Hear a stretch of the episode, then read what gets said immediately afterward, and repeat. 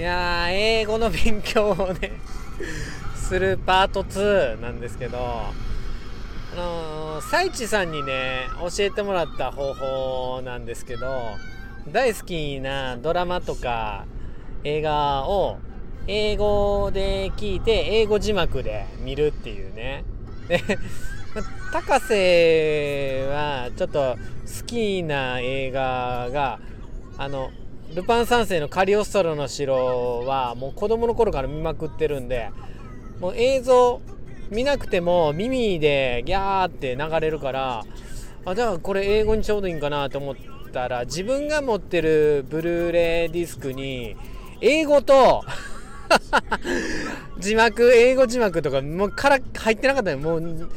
もうね日本仕様 日本人ねもう日本語がもう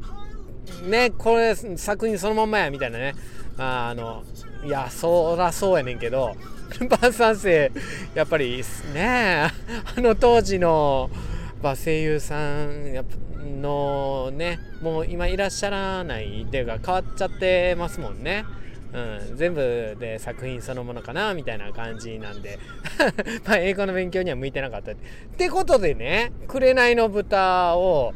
今英語字幕で英語で聞いてやってますけど。あいやこれ良さそうですね。うん、今あのスタジオジブリ作品のね「紅の豚」がね後ろで流れてますけどね。ちょっとあんまり 長く撮りすぎると引用を超えてしまうんではい。えー、ね切っちゃいますけどね。はい。であの英語字幕をやっぱり見ないと初めは英語で何喋ってるか分かんないけど英語字幕があるから英語で何喋ってるか分かるやん反対に。何言ってんねんいやそれでなんかそういう発音するんやっていうのが一個一個感動で、うん、なんかサイチさんが教えてくれたこの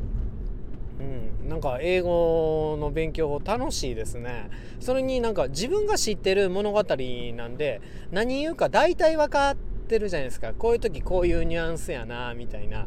うん、ことを喋ってるなっていうのが分かるからそこをあ英語ではこう表現するんやとかってね。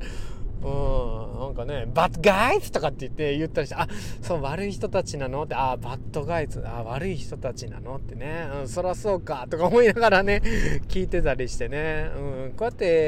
英語の、なんか表現が増えていくと楽しいですね。なんか逆に日本語の良さもね気づけたりしてね。いやー英語ね。英語はもう本当学生時代いらんと思ってましたからね。なんで今やってるんかって、うん、ただ楽しそうやからってだけですけど。知らんけど